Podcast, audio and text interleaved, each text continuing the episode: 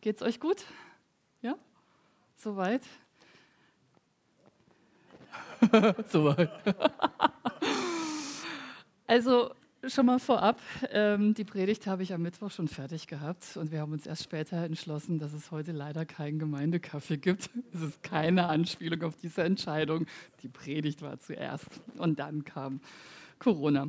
Ja, ich finde es cool, dass wir jetzt eine zertifizierte Jugendarbeit haben. Aber das sollte man als christliche Gemeinde eigentlich sowieso haben, weil da sind so Sachen drin, dass unsere Jugendlichen halt keinen Alkohol kriegen und solche Dinge. Also diese ganze Zertifizierung, die entspricht doch sehr christlichen Werten, die wir auch in der Jugendarbeit vertreten. Von daher war das jetzt gar nicht so dramatisch. Das O habe ich jetzt nicht gehört hier. Zu welcher Familie gehört ihr nochmal? genau, ihr seid schon erwachsen. genau. Stellen wir uns mal vor, das habt ihr euch eh schon immer gefragt, was ist eigentlich der Zweck von Wasser? Warum gibt es eigentlich Wasser? Und jetzt denkt ihr vielleicht an solche Sachen wie, ja, damit die Erde irgendwie grünt und damit Sachen wachsen und so. Das ist alles Quatsch. Ich verrate euch heute mal die Wahrheit, warum es Wasser gibt. Der einzige Sinn und Zweck des Wassers besteht nämlich darin, guten Kaffee zu kochen. Und deswegen zeige ich euch das mal so nach alter Väter Sitte. Kaffeeglas von Espresso und mehr, Kaffeefilter von Geiselharz. Ich leihe mir die Sachen immer so zusammen. Hier ist wirklich äh, Filtertüte, Kaffee, alles echt. Was fehlt noch? Wasser, logisch. Habe ich auch mitgebracht.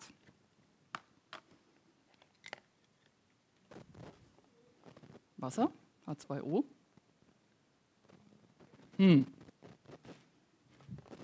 Ich weiß ja nicht. Also so mega erfolgsversprechend sieht mein Projekt gerade noch nicht aus. Ja, aber selbst dann. Ich weiß nicht, wie lange diese Predigt dauern müsste, um guten Kaffee zu kochen. Weil der Zweck des Wassers besteht ja darin, guten Kaffee zu kochen. Also Wasser habe ich, Glas habe ich, Kaffee habe ich, Filter habe ich. Irgendwie passt der Zustand einfach nicht. Das heißt, eine Idee wäre ja, hier einfach etwas mehr Feuer, etwas mehr Energie zuzuführen. Vielleicht würde sich ja dann was ändern. Probieren wir aus. Also hier kam mal so irgendwie gar nichts bei rum.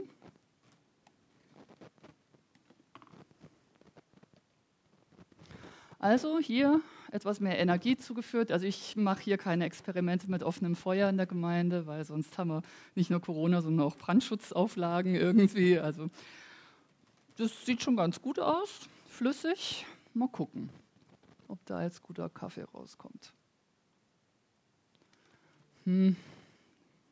Also heiß ist es nicht, das ist so lauwarm. Ja, es tropft da irgendwie sowas durch. Irgendjemand? Tasse Kaffee?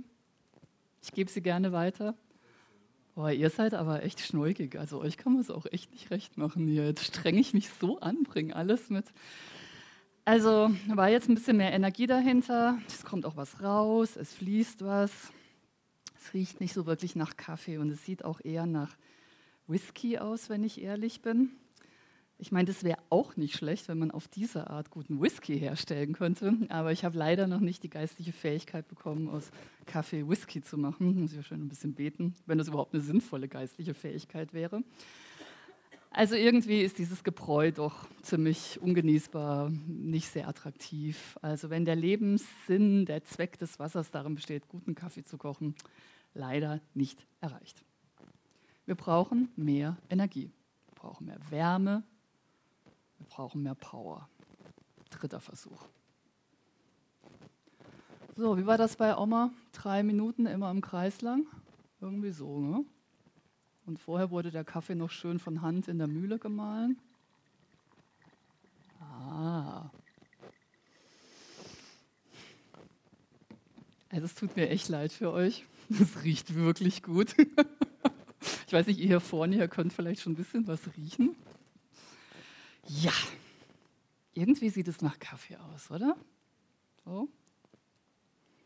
Mal einen kleinen Test. ja, man muss das ja auch, ne? Ich kann euch ja viel erzählen. Aber es ist heiß, Es duftet. Das ist wirklich guter Kaffee. Sehr schön. Also hier würde ich sagen, wir haben richtig schön Kaffee. Ja, wie ist es denn bei uns? Was ist denn so Sinn und Zweck unseres Lebens? Und ich hoffe, es besteht aus mehr als nur guten Kaffee zu kochen. Also wenn das das Einzige wäre, das wäre vielleicht doch ein bisschen langweilig und nicht sehr herausfordernd. Jesus wurde diese Frage mal gestellt. Um was geht es denn eigentlich im Leben? Was ist das, was man auf alle Fälle im Leben erfüllen sollte, damit das Leben gelungen ist? Ihm wurde es von einem Gesetzeslehrer gestellt, also jemand, der sich auskennt und dem das auch wichtig ist, ähm, Gottes Gebote zu beachten. Und Jesus hat sehr, sehr kurz darauf geantwortet und ihr ahnt schon, nein, da geht es nicht mehr ums Kaffeekochen.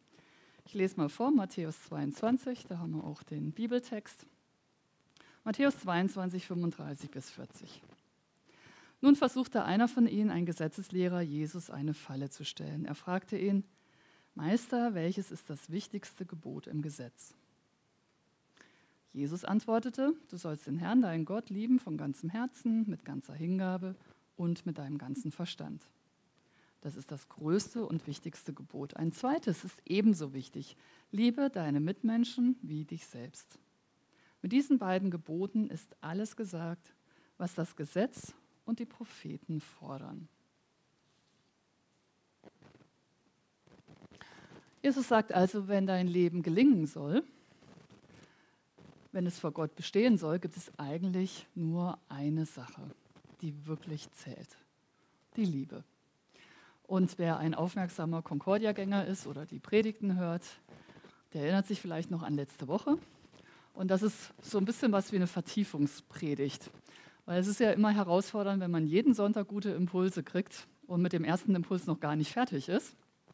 Und dann kommt schon der nächste gute Impuls und von daher möchte ich an dem Thema ein bisschen dranbleiben. Jesus sagt, es geht um die Liebe, Gott zu lieben und den Nächsten wie sich selbst. Letzten Sonntag ging es sehr stark darum, wie können wir denn einander lieben, wie kann Liebe hier in der Gemeinde ausschauen. Und wenn ihr die Predigt noch nicht gehört habt, die ist sehr, sehr hörenswert vom Johannes, ging um 1. Korinther 13.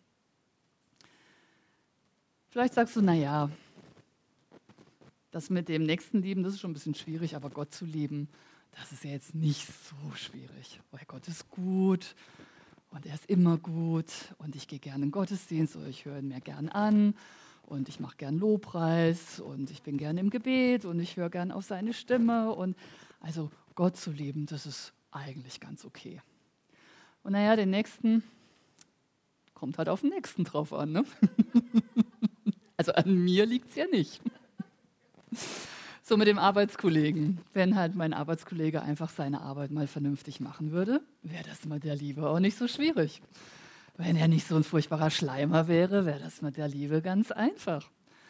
Wenn Nachbar Schmidt mal endlich seine Kehrwoche gescheit umsetzen würde und Nachbar Müller nicht immer die gelbe Tonne kontrollieren würde, wäre das mit der Liebe echt kein Problem.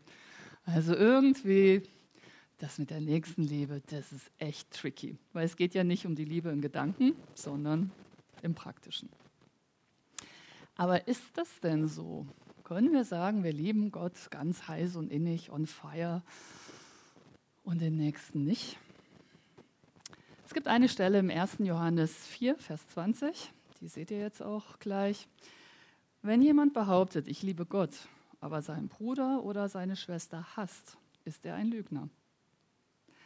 Denn wenn jemand, denn wenn jemand die nicht liebt, da stolper ich jedes Mal drüber, denn wenn jemand die nicht liebt, die er sieht, seine Geschwister, wie kann er da Gott lieben, den er nicht sieht?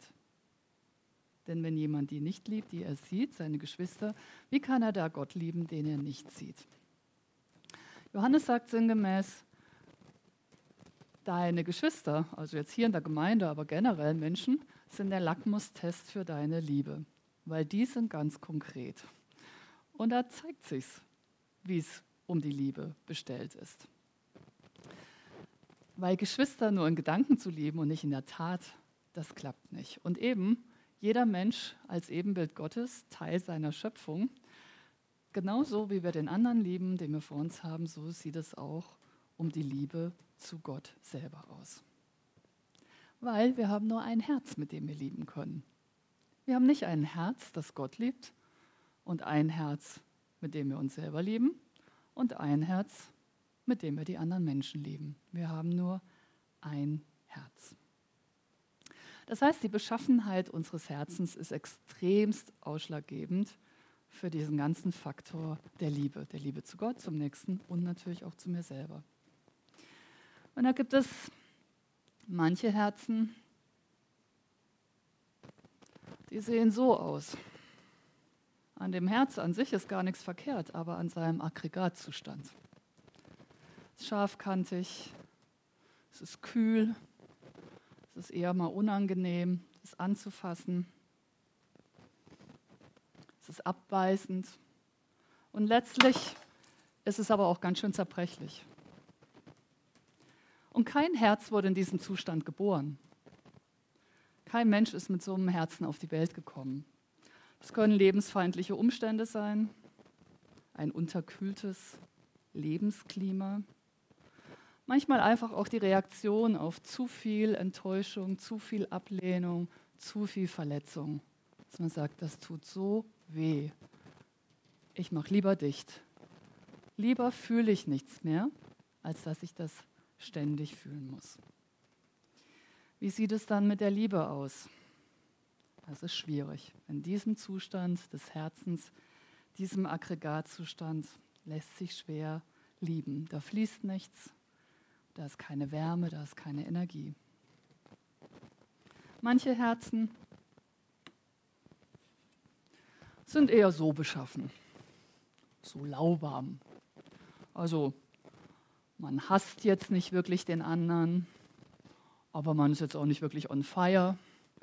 Man arrangiert sich so mit den Umständen. Man ist jetzt nicht wirklich verhärtet, aber so richtig leidenschaftlich ist man auch nicht mehr unterwegs, weil Leidenschaft schafft ja Leiden. Und ja, ich kann ja auch nicht die Welt retten und das Sofa ist gerade so bequem und die Sportshow hat auch gerade angefangen und die anderen, die werden das schon irgendwie so richten. Man ist nicht mehr so wirklich engagiert. Man geht den einen, den anderen Kompromiss ein. Die Grauzonen werden immer breiter. Das ganze Leben wird so ein bisschen ein einziger Kompromiss. Und dann gibt es die Herzen, die wirklich oh ja, da dampft es noch, ich weiß nicht, ob er das sieht, die wirklich heiß sind, on fire, genug Energie hatten, genug Wärme hatten, in Berührung gekommen sind mit genug göttlicher Wattzahl, damit sie zum Kochen gebracht wurden, im guten Sinn. Wie sieht es mit unserem Herz aus, unserem Gemeindeherz? Und das Gemeindeherz setzt sich ja zusammen aus den Herzen von jedem Einzelnen. Sprich, wie sieht es denn mit deinem Herzen aus? Ich weiß nicht, wer von euch schon mal Tiefkühlspinat gekocht hat. Irgendjemand schon mal diese außerordentlich weltbewegende Erfahrung gemacht, Tiefkühlspinat zu kochen? Das ist nämlich total cool. Also beim Kochen gibt es ganz viele geistliche ähm, Assoziationen, ganz viel, was man lernen kann. Weil du hast so einen Klumpen Spinat und unten fängt schon an zu kochen. Da muss man echt rumrühren, weil sonst kocht es tatsächlich an. Aber obendran ist es noch super hart, also vollgefroren. Und dazwischen ist es halt irgendwie lauwarm. Das heißt, unser Herz ist so ein bisschen wie Tiefkühlspinat. Das ist die gute Nachricht heute Morgen. Wir haben nämlich in der Regel alle drei Zustände gleichzeitig. Es ist ganz selten, dass jemand, dass das Herz eines Menschen nur aus Eis besteht. Es ist auch eher selten, dass man nur lau ist und es ist auch tatsächlich leider ziemlich selten, dass man nur hot und on fire ist. Was braucht es also, dass unser Herz immer mehr zu einem Herz werden kann, was das Ziel des Lebens, nicht Kaffee kochen, aber zu lieben, erfüllen kann? Wir brauchen Energie, wir brauchen Feuer, und zwar göttliches Feuer. Es gibt tatsächlich eine Geschichte in der Bibel, und die habe ich euch mitgebracht, wo es um dieses Feuer geht und wo es darum geht, was passiert, wenn wir unser Herz in diese Gegenwart dieses Feuers bringen, wenn wir unser Herz quasi diesem Feuer entgegenhalten. Einem Feuer, und das ist das Erstaunliche in dieser Geschichte, das brennt und nicht verbrennt. Und das ist so auch das, was so anziehend war. Und das ist sehr ähnlich wie mit der Liebe. Die Liebe ist etwas, was brennt und nicht verbrennt, aber dauerhaft bleibt. Die Geschichte kennt ihr vielleicht, sie steht im 2. Mose 3, 1 bis 15, ihr könnt ihr auch mitlesen. Mose hütete die Schafe und Ziegen seines Schwiegervaters Hidro, des Priesters von Midian. Als er die Herde tief in die Wüste hineintrieb, kam er eines Tages an den Gottesberg, den Horeb. Dort erschien ihm der Engel des Herrn in einer lodernden Flamme, die aus einem Dornbusch schlug. Mose sah nur den brennenden Dornbusch, aber es fiel ihm auf, dass der Busch von der Flamme nicht verzehrt wurde. Das ist doch seltsam, dachte er. Warum verbrennt der Busch nicht? Das muss ich mir aus der Nähe ansehen. Als der Herr sah, dass Mose näher kam, rief er ihn aus dem Busch heraus an. Mose, Mose. Ja, antwortete Mose, ich höre. Komm nicht näher, sagte der Herr. Zieh deine Schuhe aus, denn du stehst auf heiligem Boden. Da sagte er, ich bin der Gott, den dein Vater verehrt hat, der Gott Abrahams, Isaaks und Jakobs. Da verhüllte Mose sein Gesicht, denn er fürchtete sich, Gott anzusehen.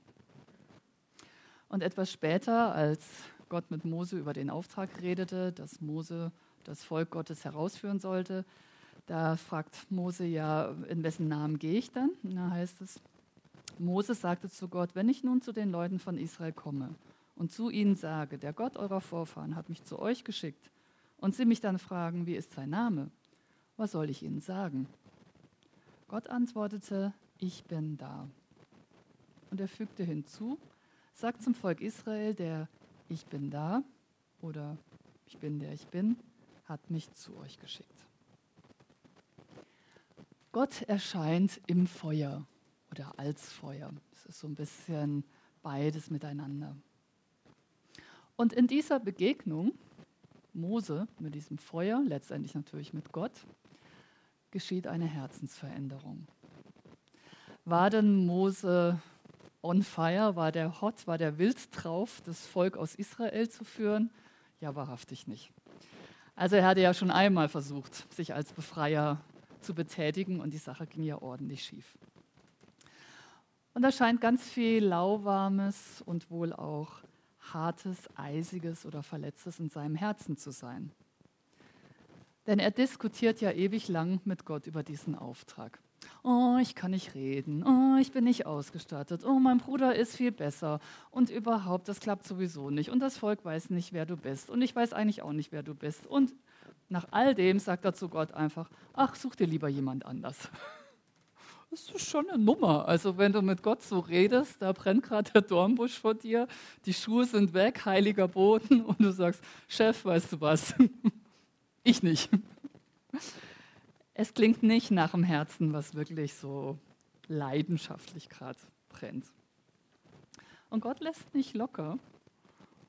Und irgendwie beginnt dieses Herz von Mose in Kontakt mit diesem Feuer, mit dieser Energie, mit dieser Leidenschaft ein bisschen zu schmelzen. Und ich glaube, das ist ein wichtiger Punkt für uns.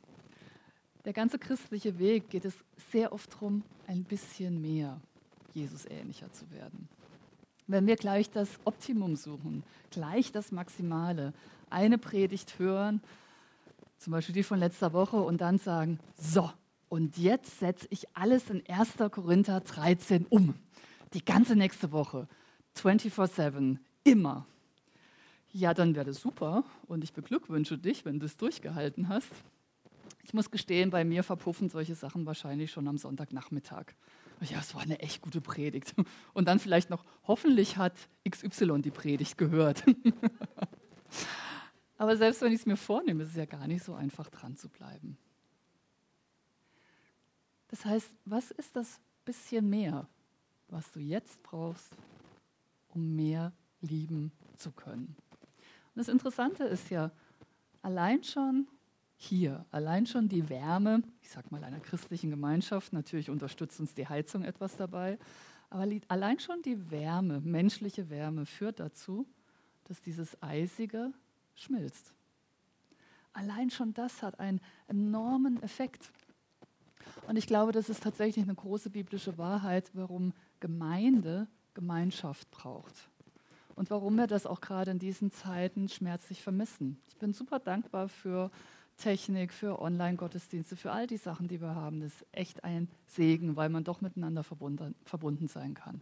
Aber ganz ehrlich, auf Abstand zu sitzen, sich nicht mal zu drücken zur Begrüßung, nicht einen Kaffee zu trinken, es geht nicht um den Kaffee, aber es geht darum, dass wir merken, Gemeinschaft ist der Ort, wo Gottes Liebe ganz einfach und ganz deutlich und ganz praktisch erlebbar ist. Und das merken wir. Wir sind als Menschen zutiefst Gemeinschaftswesen. Gott selber ist als Dreieinigkeit Gemeinschaft in sich und wir sind in seinem Bilde geschaffen. Gemeinschaft ist nicht optional. Und wenn es heißt im Hebräerbrief, dass wir unsere Versammlung nicht verlassen sollen, kann man das natürlich als Appell hören. Verlass nicht deine Versammlung, so lieber Christ. Aber man kann es ja eigentlich auch als Zuspruch hören. Weil da, wo ich schon in der Versammlung bin, kann ich schon drauf rechnen, kann ich mit rechnen, dass etwas an meinem Herzen passiert.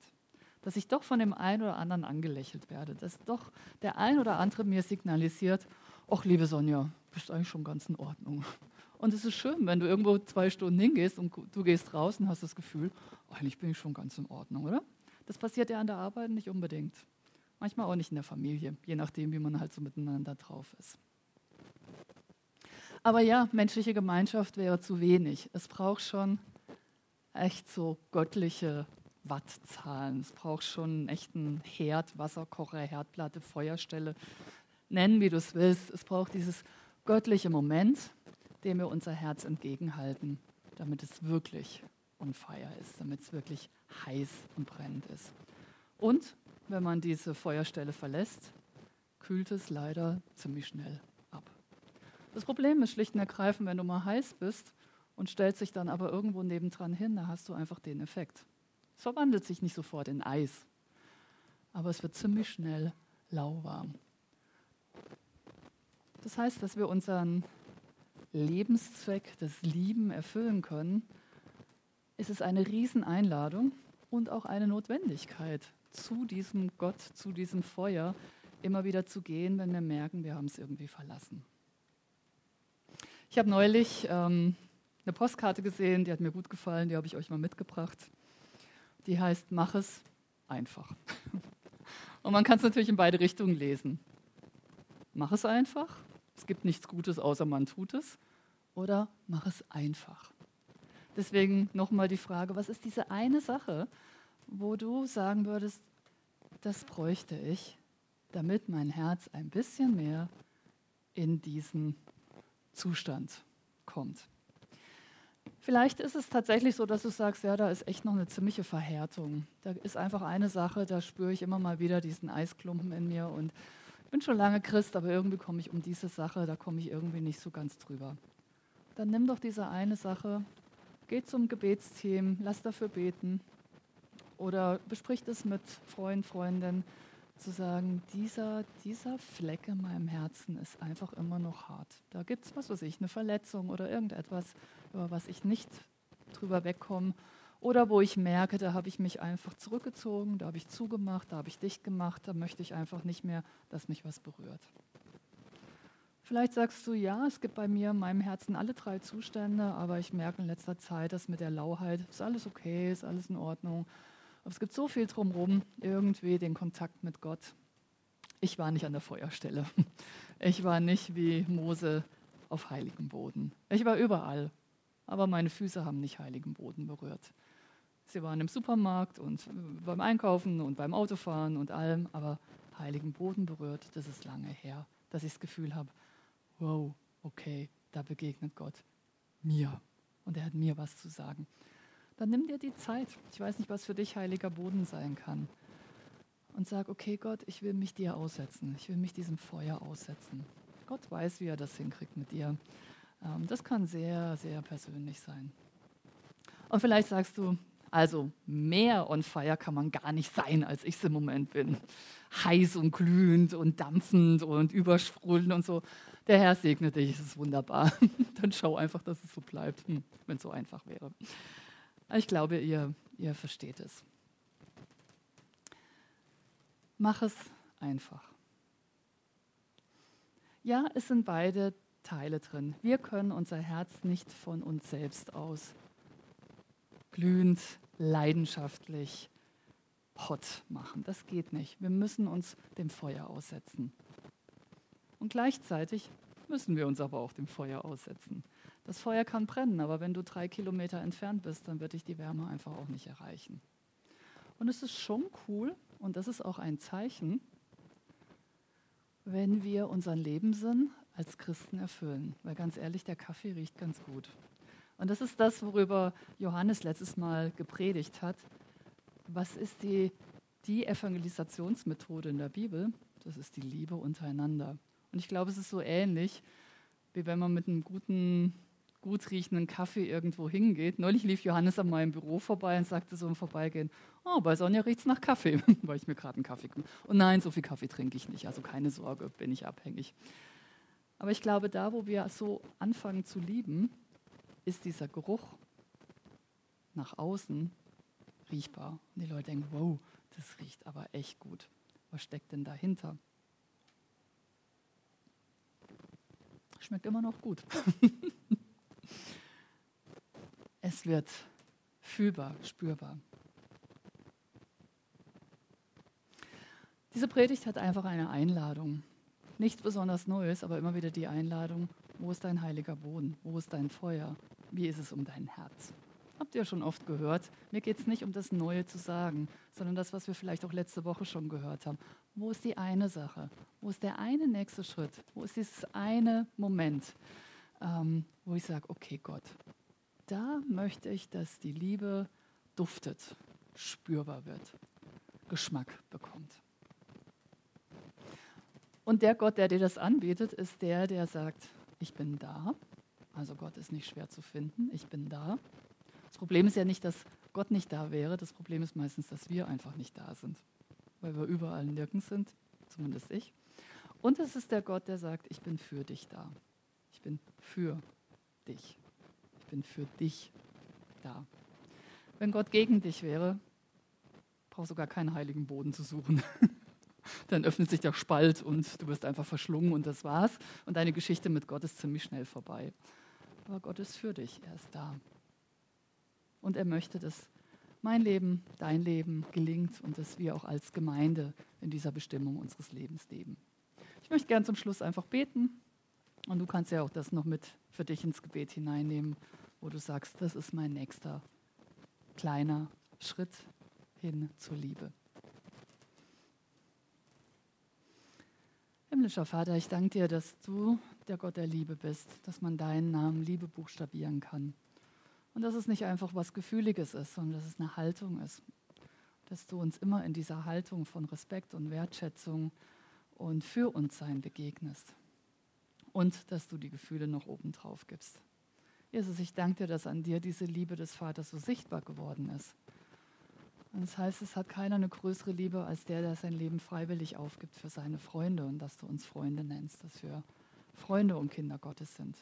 Und Heiliger Geist, danke, dass durch dich die Liebe des Vaters in unser Herz ausgegossen ist und dass sie da lebt und immer mehr unser Herz verändert, immer mehr die harten Stellen aufweicht und das Lauwarme wieder zum Brennen und zum Glühen bringt. Und Herr, was immer uns jetzt einzeln auch beschäftigt, ich bitte dich, dass du uns hilfst, diese eine Sache, da dran zu bleiben, diesen nächsten Schritt zu tun, dir zuzutrauen, dass du das tun kannst. Ob das in der Schule ist, wie Bernhard das vorher gesagt hat, oder am Arbeitsplatz, in der Familie, beim Freunden, was auch immer, diesen nächsten Schritt, diesen nächsten Schritt hin zur Liebe, diesen nächsten Schritt, weil deine Liebe ja in uns ist und weil du uns verwandelst. Und Herr, da wo die Verwandlung vielleicht auch schmerzhaft ist, weil festgefahrene Dinge auftauen und flüssig werden, da hilf uns vertrauen, dass der Schmerz nicht das letzte Wort hat, sondern dass deine Liebe und deine Fürsorge das letzte Wort haben. Und Vater, so halten wir einfach unsere Herzen dir hin, danken dir, dass du uns zusammengebunden hast als Gemeinde, als Gemeinschaft und dass wir zusammen auch zu dir gehören. Amen.